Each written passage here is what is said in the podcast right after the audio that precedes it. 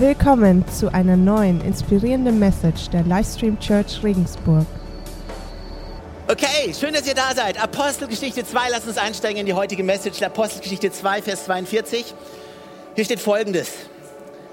Was das Leben der Christen prägte, waren die Lehre, in der die Apostel sie unterwiesen, ihr Zusammenhalt in gegenseitiger Liebe und Hilfsbereitschaft, das Mahl des Herrn und das Gebet. Das, was das Leben der Christen prägte, waren die Lehre der Apostel, ihr Zusammenhalt in gegenseitiger Liebe und Hilfsbereitschaft, das Mahl des Herrn und das Gebet. Alright, haltet diese Bibelstelle einfach mal kurz fest, wir kommen gleich nochmal zurück.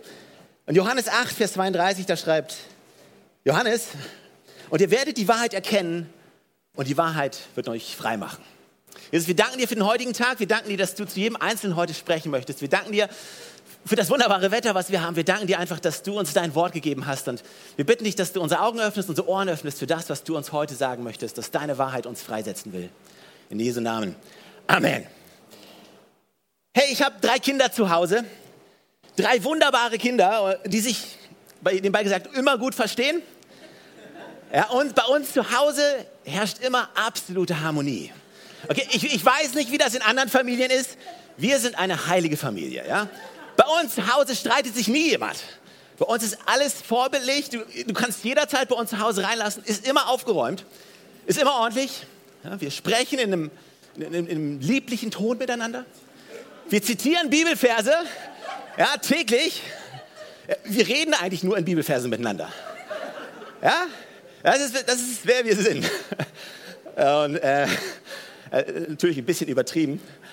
Aber aber Big Picture, wir verstehen uns alle ganz gut. Und das ist eine gute Nachricht für euch. Aber natürlich, natürlich wie in jeder Familie gibt es auch bei uns Spannung ab und zu. Ja? Besonders unter drei Kindern, die zu Hause unter einem Dach groß werden.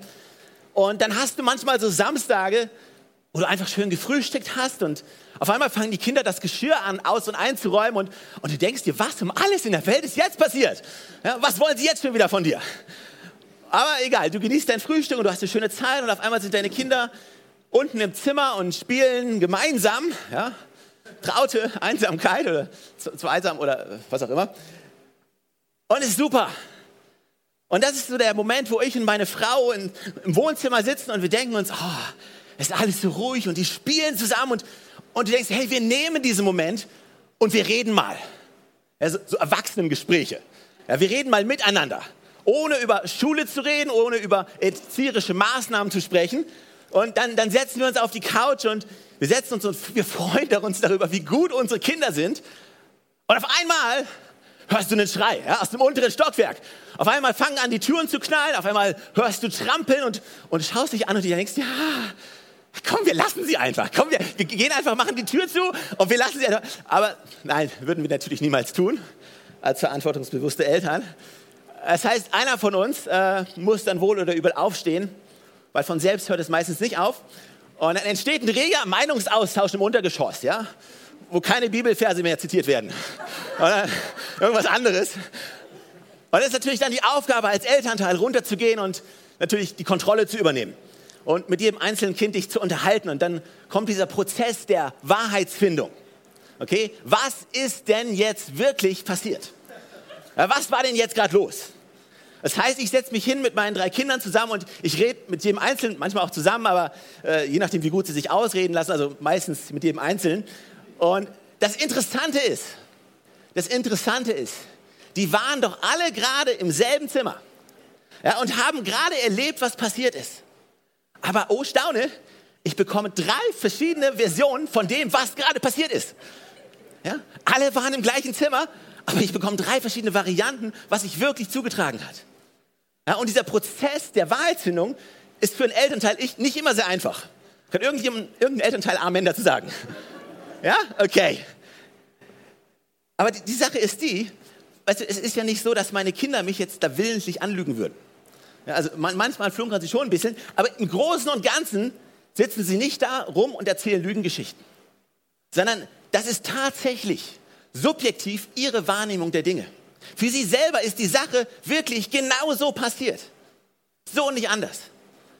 Und weißt du, wenn ich dann nochmal nachfrage und vielleicht sie vielleicht ein bisschen herausfordernd, ob es denn nicht vielleicht auch anders gewesen sei, dann siehst du schon die Entrüstung in ihrem Gesicht, ja? Wie?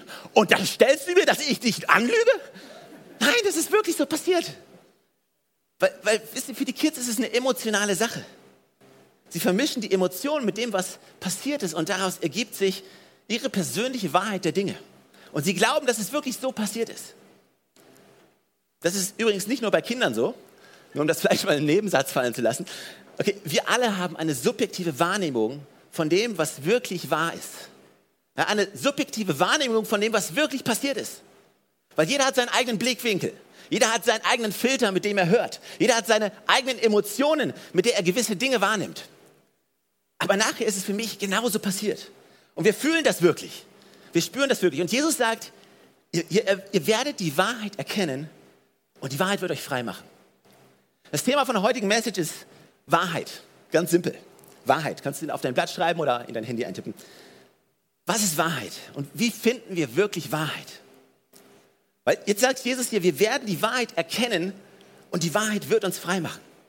Aber was ist jetzt wirklich Wahrheit? Wisst ihr, das Problem, was wir Menschen haben, ist, ist immer das gleiche Problem, ist, dass wir die Geschaffenen sind. Wir sind die, die geschaffen wurden.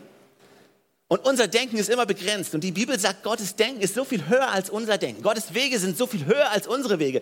Wir als Menschen werden die Wahrheit nie wirklich finden, indem wir in uns nach der Wahrheit suchen und unter uns nach der Wahrheit suchen. Der einzige Weg für, für das Geschöpf, für uns als Schöpfung, die Wahrheit wirklich herauszufinden, ist auf den zu schauen, der uns geschaffen hat.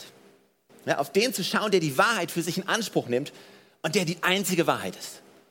Wahrheit wirst du nicht finden in dir selber durch Reflexion von dir selber. Wahrheit und Leben ist nur in dem zu finden, der uns geschaffen hat. Jesus selber sagt, ich bin der Weg, die Wahrheit und das Leben. Es führt kein anderer Weg zum Vater als nur durch mich. Er sagt, ich bin die Wahrheit. Wenn du auf mich schaust und darauf, wer ich bin, dann wirst du erkennen, wer die Wahrheit ist. Ich habe euch vorhin am Anfang nur diesen ersten, diesen zweiten Teil von dem Vers vorgelesen aus Johannes 8 und den ersten Teil habe ich euch vorenthalten. Ich lese ihn euch jetzt vor. Hier steht, wenn ihr in meinem Wort bleibt, seid ihr wirklich meine Jünger. Und ihr werdet die Wahrheit erkennen und die Wahrheit wird euch frei machen. Wenn ihr in meinem Wort bleibt. Mit anderen Worten, die Wahrheit ist nicht zu finden in Wissenschaft. Die Wahrheit ist nicht zu finden in dir drin. Die Wahrheit ist zu finden in Jesus Christus, in seinem Wort. Und jetzt sagst du ja, vielleicht hier, hier steht doch in seinem Wort. Ja, Jesus selbst ist das Wort. Johannes 1, denn das Wort wurde Fleisch und zog in die Nachbarschaft. Ein wunderbarer Vers. Jesus selbst ist das fleischgewordene Wort. In ihm ist alles zusammengekommen. Also in ihm ist alles geschaffen. Er ist Alpha, Omega, er ist das Anfang, er ist das Ende. Er ist alles, was wir haben. In ihm ist das Zentrum der Wahrheit. Und wenn wir Wahrheit finden wollen, dann nur in ihm. Ich bin der Weg, die Wahrheit und das Leben. Wahrheit können wir nicht in uns finden. Wahrheit ist nur in ihm zu finden. Okay, jetzt lasst uns diesen Gedankenvorgang mal kurz beiseite schieben und lasst uns Johannes 10, Vers 10 anschauen. Hier steht, der Dieb kommt nur, um die Schafe zu stehlen und zu schlachten und um Verderben zu bringen. Ich aber, das ist Jesus, der hier spricht, ich bin gekommen, um ihnen Leben zu bringen. Leben in ganzer Fülle. Also, es ist ein wunderbarer Vers und dieser Vers drückt aus, weißt du, wenn ich darüber spreche, wie viel Leben ich gefunden habe, dann ist das nicht nur was Äußerliches, sondern ist es etwas, was aus mir herauskommt. Weil ich bin der festen Überzeugung, dass Leben, wirkliches Leben einfach nur bei Jesus zu finden ist. Und weißt du, ich glaube, dass jeder Einzelne, der hier sitzt, dass jedem Einzelnen Gott dieses Leben schenken möchte. Und zwar nicht nur ein durchschnittliches, langweiliges, kleines, gerade so mal äh, durchkommen Leben. Nein, Gott hat Leben im Überfluss für dich. Ja, ich spreche nicht von dem oberflächlichen Happy, Clappy, immer alles gut und die Probleme haben Leben. Das ist kein wirklich gutes Leben. Du, das Leben in Fülle heißt, die Highlights zum Arm und auch die schlechten Zeiten zum Arm und zu wissen, dass in guten Tagen und in schlechten Tagen mein Jesus bei mir ist und ich durch diese Zeiten durchleben kann. Das ist wahre Fülle. Also nicht oberflächlich ignorieren, wenn du Probleme hast. Wenn, wenn Trauer da ist, das einfach ignorieren. Sorgen, nein, sondern in der Trauer stehen, in den Sorgen stehen, aber wissen, hey, ich habe einen Retter, der für mich gestorben ist, der mich trägt durch meine Sorgen. Das ist ein Leben in Fülle. Und Jesus möchte dir diese Fülle des Lebens geben. Wie gibt er uns dieses Leben in Fülle? Indem er uns sagt, hey, ich werde euch Wahrheit geben. Und diese Wahrheit wird dich frei machen. Und diese Freiheit eben ist das, was dir Leben schenkt. Wie bekommst du Leben? Durch Freiheit. Wie bekommst du Freiheit? Durch Wahrheit. Wer gibt dir Wahrheit? Jesus. Also diese Abfolge, weißt du, wenn du nichts von der heutigen Predigt, ich weiß, es ist heiß, wenn du nichts mitnehmen kannst, nimm nur das in diese Woche mit. Wahrheit führt zu Freiheit und Freiheit führt zu Leben. Also überleg dir mal, du würdest hier rausgehen in kompletter Freiheit. Ja, frei von Angst, frei von, frei von dem, was andere Leute über dich denken würden. Frei von der Sorge, was, was morgen kommt. Frei von Minderwertigkeitskomplexen. Frei von Sorgen über deine Ehe. Frei von all den Dingen. Frei von Süchten. Frei von Abhängigkeiten. Also über, überleg dir mal, du wärst frei von dieser bescheuerten Sucht, die sich schon seit Jahren irgendwie festhält. Von diesem blöden Gedankenmuster, in das du immer wieder zurückfällst. Und überleg dir mal, hey, morgen wärst du frei von all dem. Weißt du, wie viel Leben das in dir freisetzen würde? Warum? Weil Wahrheit führt zu Freiheit und Freiheit führt zu Leben. Und das ist, was Jesus für uns möchte. Der, der Feind aber möchte genau das Gegenteil. Was sagt das Wort hier? Er sagt, er, er ist der Dieb, ein Dieb, der kam, um zu stehlen, zu schlachten und Verderben zu bringen. Also er will versuchen, dir irgendwelche Lügen aufzubinden, die du anfängst wirklich zu glauben. Und diese Lügen werden dich in eine Gefangenschaft führen. Gefangen sein in komischen Denken, gefangen sein in dem Glauben, dass du nichts wert bist. Gefangen sein in, in dem Glauben, dass, hey, du musst aussehen wie Haut und Knochen, wie dieses Model aus dieser Zeitschrift, damit du angenommen bist. All das sind Lügen. Weißt du, Annahme bekommst du nicht aufgrund deiner Leistung. Annahme bekommst du auch nicht durch dein Aussehen. Annahme bekommst du nur durch Jesus. Es ist nur in Jesus zu finden. Wahre Annahme ist nur bei dem zu finden, der dich geschaffen hat. Aber der Feind versucht dir diese Lügen aufzutischen. Und diese Lügen bringen dich an einen Punkt, wo du gefangen bist. Und diese Gefangenschaft führt dich letztendlich ins Verderben. Und was sagt Jesus selbst über den Teufel, über den Feind? Er beschreibt ihn seinen Jüngern und er sagt, hey, dieser Feind, Johannes 8, Vers 44, da spricht Jesus drüber und er sagt, er war von Anfang an ein Mörder und stand nie auf dem Boden der Wahrheit, weil es in ihm keine Wahrheit gibt. Wenn er lügt, redet er so, wie, eine, wie es seinem ureigensten Wesen entspricht. Denn er ist ein Lügner. Ja, er ist der Vater der Lüge. Also der Feind versucht dich ins Verderben zu führen. Wodurch? Indem er dir Lügen aufdrückt, indem er die, die du anfängst zu glauben. Du, du, du, übernimmst diese Lügen. Und diese Lügen bringen dich letztendlich an einen Punkt, wo, wo dein Leben zerstört wird. Was interessant ist an dieser Stelle, die ich eben vorgelesen habe, weißt du, hier steht, der Feind ist wie ein Dieb. Ein Dieb. Hier steht nicht, dass er ein Räuber ist. Hier steht, dass er ein Dieb ist. Und, und für die meisten ist es so, ja, das ist ja dasselbe. Ja, ja nee. Es gibt einen feinen Unterschied. Also wenn du dir mal vorstellst, ein Räuber ist jemand, der sich gewaltsam etwas nimmt. Denk mal an Bankräuber. Ja, die gehen in eine Bank mit Waffengewalt und die entreißen etwas, entziehen etwas. Ja, wenn du ausgeraubt wirst auf der Straße, dann weißt du, dass du ausgeraubt wurdest. Richtig? Das ist, was ein Räuber macht. Weißt du, was ein Dieb macht? Klammheimlich und leise.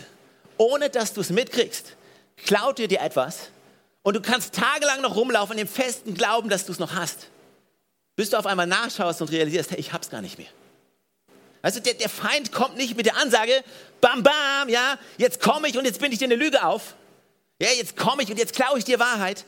Er kommt ganz heimlich und leise und nimmt dir Wahrheit weg und mischt dir Lügen unter. Ohne dass du es überhaupt mitbekommst. Also deswegen ist es so wichtig, dass wir zu Wahrheitssuchern werden. Also es ist so wichtig, dass wir einen Detektor dafür haben, ob wir wirkliche Wahrheit haben. Wir müssen jemand sein, den es nach Wahrheit hungert. Nach dem, was Gott für uns hat. Wir müssen nach Wahrheitsfindern werden. Und wenn du dir überlegst, der, der Feind versucht dir Lügen aufzutischen. Wie macht er das? Indem er dir Fälschungen gibt. Was macht eine gute Fälschung aus? Eine gute Fälschung sieht fast genauso aus wie das Original. Und nur wahre Experten können wirklich erkennen, ob es eine Fälschung ist. Ja, der Feind lässt genug Wahrheit darin, in seinen Aussagen, dass du glaubst, hey, das, das hört sich doch alles gut an. Ah, das ist schon wahr. Aber weißt du, das hört sich gut an. Klar. Ja, Humanismus. Hey, hört sich doch gut an.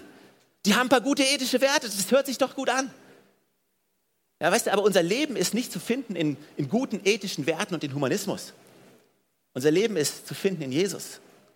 Natürlich hört sich's gut an. Weißt du, natürlich wollen wir andere Menschen gut behandeln. Da ist nichts Falsches dran. Das ist schon wahr. Aber dadurch, dadurch werde ich nicht errettet.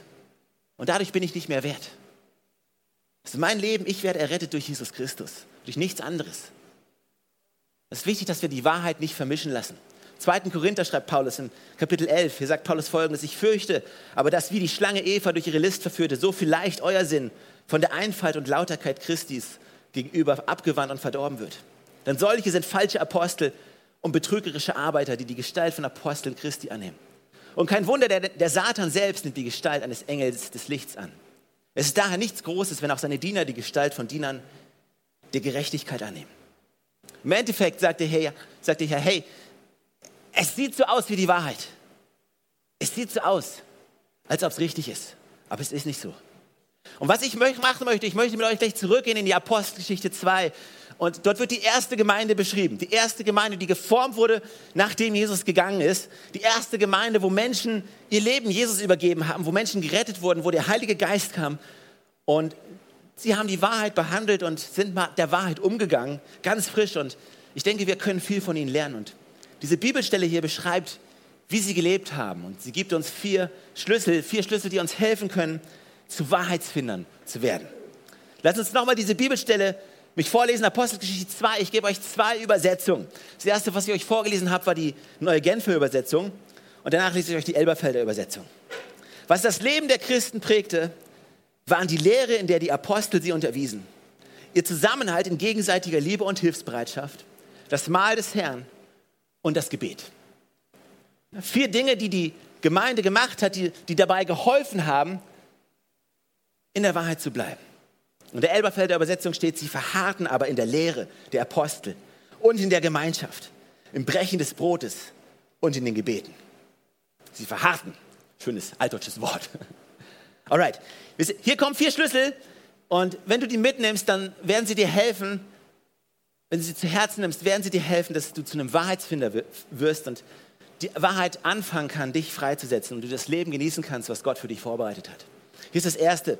Um die Wahrheit zu erkennen, müssen wir die Wahrheit studieren. Um die Wahrheit zu erkennen, müssen wir die Wahrheit studieren. Und ey, ich wünschte mir, ich könnte dir jetzt sagen, also um die Wahrheit zu erkennen, musst du einfach deine Bibel nehmen, unter dein Kopfkissen legen, ja, eine Nacht drüber schlafen und du wirst die Bibel kennen und die Wahrheit und das Wort Gottes wird dich freisetzen. Alle Studenten wissen das, funktioniert nicht. Tut mir leid, dich zu enttäuschen müssen. Der einzige Weg, die Wahrheit wirklich zu erkennen, ist anzufangen, sie zu studieren. Weißt du, die Bibel zu lesen, die Bibel zu lesen ist keine disziplinarische Maßnahme von Gott, uns zu strafen. Äh, ich, ich, meine, ich weiß, es hört sich blöd an, aber wie viele Christen behandeln die Bibel genauso? Ah, ich muss heute noch die Bibel lesen. Du musst gar nichts. Du kannst doch nicht die Bibel lesen und gefangen bleiben. Also ich glaube, der, der Grund, warum wir die Bibel nicht lesen, ist, weil wir nicht verstehen, was die Bibel ist. Also die Bibel ist nicht einfach nur ein historisches Buch, was uns ein bisschen erzählt, was passiert ist. Nee, die Bibel ist Gott, das Wort Gottes, das Wort des Lebens, das Wort der Hoffnung. Das sind nicht nur Worte auf Papier, das ist Leben. Und wenn du anfängst es zu lesen, dann spricht dies etwas nicht nur zu deinem Kopf, es fängt an, dich freizusetzen. Das ist wie als wenn du in einer, wie als wenn du in einer Zelle sitzt, ja? Und, und da ist der Schlüssel und da ist die Tür. Und ja, ah, muss ich den Schlüssel jetzt nehmen?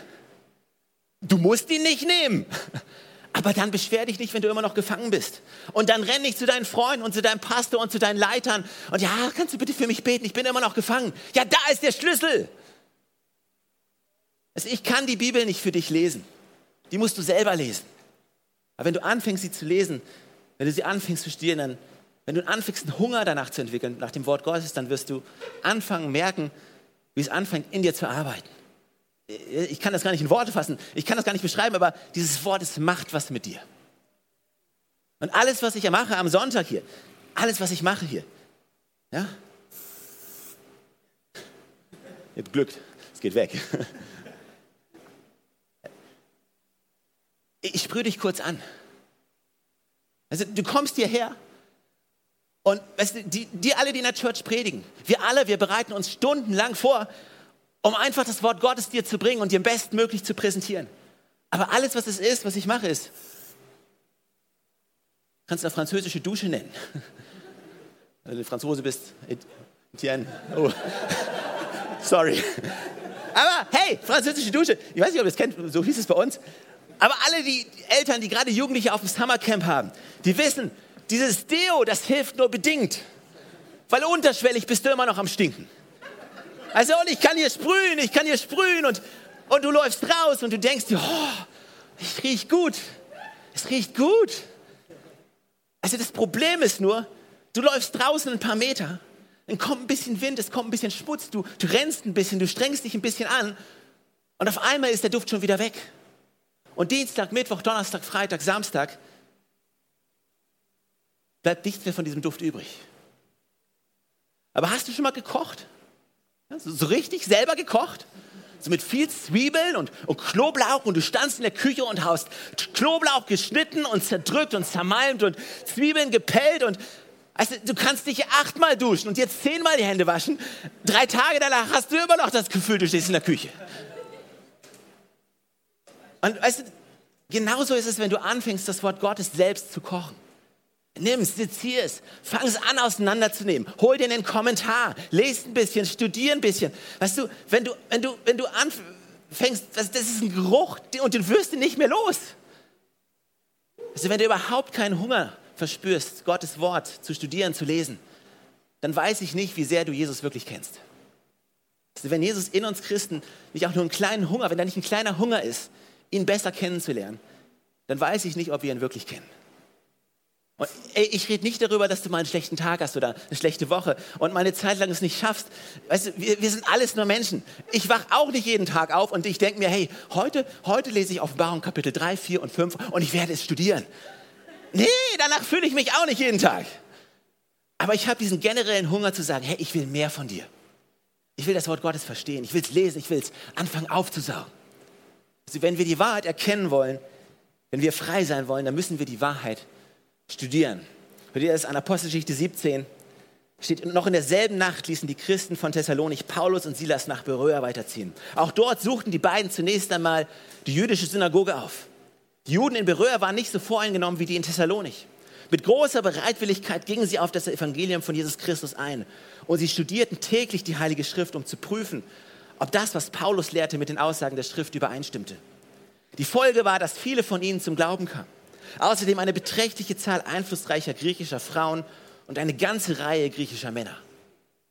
Ja, ja, wir predigen. Ja, wir predigen, aber bitte nimm deine Bibel und stell ruhig in Frage, was ich hier sage. Ja? Nimm mein Wort nicht als Ja und Amen an. Ja? Du kannst gerne Ja und Amen reinrufen, freue ich mich, fühle ich mich besser, aber also, geh nach Hause und sag, ich frage mich, ob das stimmt, was der Typ gesagt hat. Wisst ihr, wir wollen, dass ihr das macht. Also nimm mein Wort nicht einfach so an, sondern studiere das selber. Denn das wird dir wahre Freiheit bringen. Um die Wahrheit zu erkennen, müssen wir die Wahrheit studieren, die Lehre der Wahrheit. Alright, zweitens, um die Wahrheit zu erkennen, müssen wir die Wahrheit leben. Um die Wahrheit zu erkennen, müssen wir die Wahrheit leben. Da steht hier, sie verharrten aber in der Lehre der Apostel und in der Gemeinschaft. In Zusammenhalt, in gegenseitiger Liebe, in Hilfsbereitschaft. Also, um die Wahrheit zu erkennen, müssen wir die Wahrheit leben. Mit anderen Worten, weißt du, das ist die Frucht der Wahrheit. Die Frucht der Wahrheit. Weißt du, weißt du, Wahrheit ist nichts Theoretisches, über das du dein Leben lang diskutieren kannst. Wahrheit ist etwas, was ausprobiert werden will, was gelebt werden will, was ausgekostet werden will. Du wirst Wahrheit nur wirklich lernen und erkennen können, wenn du anfängst, sie anzuwenden. Der Hebräerbrief im Kapitel 10 sagt, und weil wir auch füreinander verantwortlich sind, wollen wir uns gegenseitig dazu anspornen, einander Liebe zu erweisen und Gutes zu tun. Deshalb ist es wichtig, dass wir unseren Zusammenkünften nicht fernbleiben, wie einige das an, sich angewohnt haben, sondern dass wir einander ermutigen und das umso mehr, als ihr selbst feststellen könnt, der Tag näher rückt, an dem der Herr wiederkommt.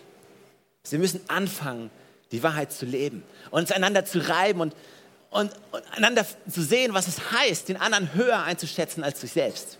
Zu lernen, was es heißt, demütig zu sein, großzügig zu sein. Weißt du, alles das kannst du, kannst du wirklich nur lernen, wenn du handelst, wenn du es auslebst. Also ich kann dir theoretisch das Prinzip von Großzügigkeit erklären. Und ich kann, weißt du, ich kann in meinen Mund fusselig reden und dir darüber erzählen, du kannst es theoretisch wissen. Aber weißt du, wann du es wirklich wissen willst? Wenn du es ausprobiert hast. Wenn du erlebt hast. Wenn du die Frucht, weißt du, die Frucht der Wahrheit sich in deinem Leben breit macht. Weil dann kannst du rumlaufen und kannst sagen, nicht nur, hey, ich habe davon gehört, sondern hey, ich bin ein wandelndes Zeugnis von Gottes Liebe. Ich will ein wandelndes Zeugnis von Gottes Versorgung. Schau mein Leben an. Also jeder kann dir erzählen, dass die Bibel irgendwie sich widerspricht. Aber ja, du kannst mir all das erzählen. Aber ich weiß, was Gott in meinem Leben getan hat. Und mein Zeugnis kann mir keiner wegnehmen.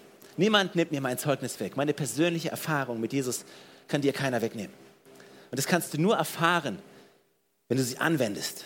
Also Werte, die nicht getan werden, sind überhaupt keine Werte. Werte sind nur dann Werte, wenn auch Handlungen folgen. Was sagt die Bibel? Glaube ohne Taten ist was? Tod. Nicht Gott ist tot. Glaube ohne Handlung ist tot. Na, wie findest du Wahrheit, wenn du sie anfängst, sie anzuwenden in deinem Leben? Das ist die Frucht der Wahrheit. Hier ist das Dritte. Um die Wahrheit zu erkennen, musst du mit der Wahrheit vertraut sein. Ich nenne das das Zentrum der Wahrheit.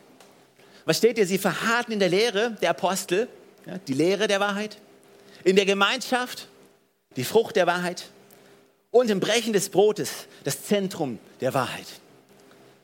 Und was hier ist die Sache, ich habe es kurz vorhin angesprochen. Alle unsere Wahrheit, die wir finden in uns, ist subjektiv. Und wenn ich das jetzt noch einen Schritt weiternehmen darf, sogar unsere Interpretation der Schrift, unsere Interpretation der Bibel ist, ist bruchstückhaft. Also keiner von uns kann sich hier hinstellen und kann sagen, ich verstehe die Bibel zu 100 Prozent. Und so wie ich sie lese, ist sie richtig und so wie du sie liest, ist sie falsch. Keiner von uns kann sich hinstellen und kann das behaupten. Also wir müssen wissen, dass unsere Offenbarung, dass es Bruchstücke sind. Bruchstücke. Und deswegen ist es so wichtig, dass wir nicht anfangen zu diskutieren über Nebensächlichkeiten, über Kleinigkeiten im Glauben, sondern dass wir regelmäßig zurückkommen zum Zentrum der Wahrheit, zu Jesus Christus selber. Weißt du, ich habe nicht alle Antworten auf jede Frage. Ich habe nicht eine Antwort auf die Frage und nicht eine Antwort auf die Frage. Aber ich weiß, dass was uns vereint, ist, dass wir beide Sünder sind und einen Retter brauchen. Also ich bin einfach nur ein Sünder und ich brauche Jesus. Ist hier ein größerer Sünder als ich? Ist sie eine größere Sünderin als ich? Ist er ein größerer Sünder als ich? Mache ich das richtig? Macht er das falsch? Das ist im Endeffekt alles, was ich weiß. Ich bin Sünder und ich brauche Jesus. Und du auch. Und wisst ihr, es ist so wichtig, dass wir regelmäßig unser, unser hohes Pferd der Wahrheitsfindung verlassen und wir glauben, auf dem wir sitzen und dass wir demütig genug werden und sagen, weißt du was? Eins weiß ich sicher. Eins weiß ich sicher. Jesus ist für mich am Kreuz gestorben. Er hat sein Blut vergossen, damit ich in Freiheit leben kann. In ihm finde ich Gnade und Vergebung. Durch ihn habe ich eine Ewigkeit bei Gott. Immer wieder zurückzukommen zu diesem Zentrum der Wahrheit. Apostelgeschichte 2, Vers 46, dort steht, täglich verharrten sie einmütig im Tempel und brachen zu Hause das Brot, nahmen Speise mit Jubel und Schlichtheit des Herzens. Das Schlichtheit des Herzens. 2. Korinther 11 schreibt Paulus, ich fürchte aber, dass wie die Schlange Eva durch ihre List verführte, so vielleicht euer Sinn von der Einfalt und Lauterkeit Christus gegenüber abgewandt und verdorben wird. Es um die Wahrheit zu erkennen, musst du mit der Wahrheit vertraut sein. Wie vertraut bist du mit Jesus? Wie intim ist deine Beziehung mit ihm? Weißt du, wie oft kommst du einfach nur zurück und, und sagst, hey, alles, was ich brauche, bist du. Ich lasse mal alle meine Sorgen, ich lasse alle meine Zweifel. Jesus, weißt du was? Ich weiß, ich habe Träume, ich weiß, ich habe Visionen, ich weiß, ich habe all das, ich weiß, ich habe eine Bestimmung, ich weiß, ich habe eine Berufung, ja. Ich will Leben in Fülle. Ja, okay. Aber alles, was ich will, bist du. Ich will einfach nur dich, Jesus. Wie vertraut bist du mit ihm? Also wenn du wirklich vertraut bist mit ihm und, und irgendjemand sagt dann irgendetwas und du sagst, ha, ich, ich kann dir jetzt gerade nicht das Gegenteil beweisen, aber das fühlt sich irgendwie nicht gut an. Und weißt du, natürlich dürfen wir nicht bei diesen Gefühlen bleiben und das als Grundlage nehmen. Aber es ist der erste Schritt, eine Lüge zu entlarven. Zu sagen, ah, es hört sich nicht gut an. Ich muss da nochmal nachschauen. Ich muss nochmal studieren. Ich muss es nochmal prüfen. Wie vertraut bist du mit Jesus? Und hier ist das vierte. Damit schließe ich. Darf ich den letzten Punkt noch bringen? Ich weiß, es ist wundervoll heiß bei euch. Aber wisst ihr, wir sprechen über die Lehre der Wahrheit. Wir sprechen über die Lehre der Wahrheit. Wir sprechen über die Frucht der Wahrheit, über die Gemeinschaft. Wir sprechen über das Zentrum der Wahrheit, Jesus Christus selber. Wir sprechen über das Brechen des Brotes, diese Einfachheit und Schlichtheit, dieses von ich bin einfach ein Sünder, ich brauche Jesus. Und hier ist das vierte. Um die Wahrheit zu erkennen, musst du von der Wahrheit verändert werden. Das ist die Offenbarung der Wahrheit. Sie verharrten in der Lehre der Apostel, die Lehre der Wahrheit und in der Gemeinschaft, die Frucht der Wahrheit. Im Brechen des Brotes, im Zentrum der Wahrheit und in den Gebeten der, Offenbarheit der Offenbarung der Wahrheit. Also wie werden wir verändert? Wie werden wir verändert? Durch eine Erneuerung unserer Gedanken. Wie schaffen wir das? Durch eine frische Offenbarung von ihm. Gebet. Also ich, ich glaube, wir müssen komplett neu entdecken, was Gebet wirklich ist. Ich glaube, wir haben verlernt, was Gebet ist. Und manchmal, weißt du, manchmal haben wir vielleicht Angst zu beten, weil, weil hartes Gebet, das fühlt sich so nach harter Arbeit an. Und dann haben wir Listen und es, es gibt Techniken, wie man richtig betet. Und du, zuerst musst du ihm danken. Du, du darfst nicht zuerst mit deinen Anliegen kommen. Nein, nein, nein, es gebührt sich nicht. Ja, du musst zuerst musst du ihn preisen und ihm danken. Und dann musst du für alle anderen beten, für alle anderen, die du kennst. Ja, für alle. Frau, Kinder, Verwandte, Feinde, dann noch die Regierung hinterher. Ja? Und wenn du das alles gemacht hast, ganz zum Schluss kommst du. Und dann darfst du noch zwei, drei Sachen sagen und dann Amen. Ja, so. Wenn du bis da nicht eingeschlafen bist. Also, aber ich glaube, wir haben wirklich verpeilt. Gebet ist nicht, Gebet bedeutet nicht, ich gebe meine, List, meine Liste zu ihm. Gebet ist, ist vielmehr, ich erlaube ihn mit seiner Wahrheit zu mir durchzudringen. Und ich erlaube ihm, sich mir zu offenbaren. Theologisch gesprochen, weißt du, wie offenbart sich Gott? Es gibt verschiedene theologische Konzepte von Offenbarung. Die Bibel spricht davon, zum Beispiel, Gott offenbart sich durch die Schöpfung. Gott offenbart sich durch die Schöpfung. Gott offenbart sich durch sein Wort, durch die Heilige Schrift. Gott offenbart sich durch seinen Sohn. Gott offenbart sich durch den Heiligen Geist. Durch ganz spezielle Offenbarungen, die wir bekommen in einem Moment mit ihm. Und hier ist meine Frage. Wann hast du das letzte Mal Gott Zeit gegeben, dir eine frische Offenbarung zu geben? Eine spezielle Offenbarung für für deine Situation. Und weißt du, was das Fundament davon ist? Ruhig werden. Mal aufhören zu quasseln. Und einfach mal stillhalten. Also wir, wir haben völlig verlernt, in unserer Gesellschaft stillzuhalten. Und ich selbst bin damit am Kämpfen. Für die, die mich kennen, wissen das. Ah, du, du, hast diese Welt, die dich ständig unterbricht. Ja, ständig hast du eine SMS, eine WhatsApp und, und hier ist was und da ist was und, und hier und, und ähm, Bücher im Auto hören und Bibel lesen auf der, auf der Arbeit, auf dem Weg zur Arbeit noch schnell den Vers reindrücken und wir sind immer on the go. Immer on the go, immer on the go. Weißt du, aber ich glaube, Gott ist nicht ein Gott zu finden, der, der on the go zu finden ist. Also wir haben verlernt, weißt, musst du ehrlich mal machen. Setz dich einfach mal hin und, und mach mal nichts. Steh mal morgens zehn Minuten früher auf, setz dich einfach mal hin und okay. Und, und dann wirst du merken, wie Gedanken kommen.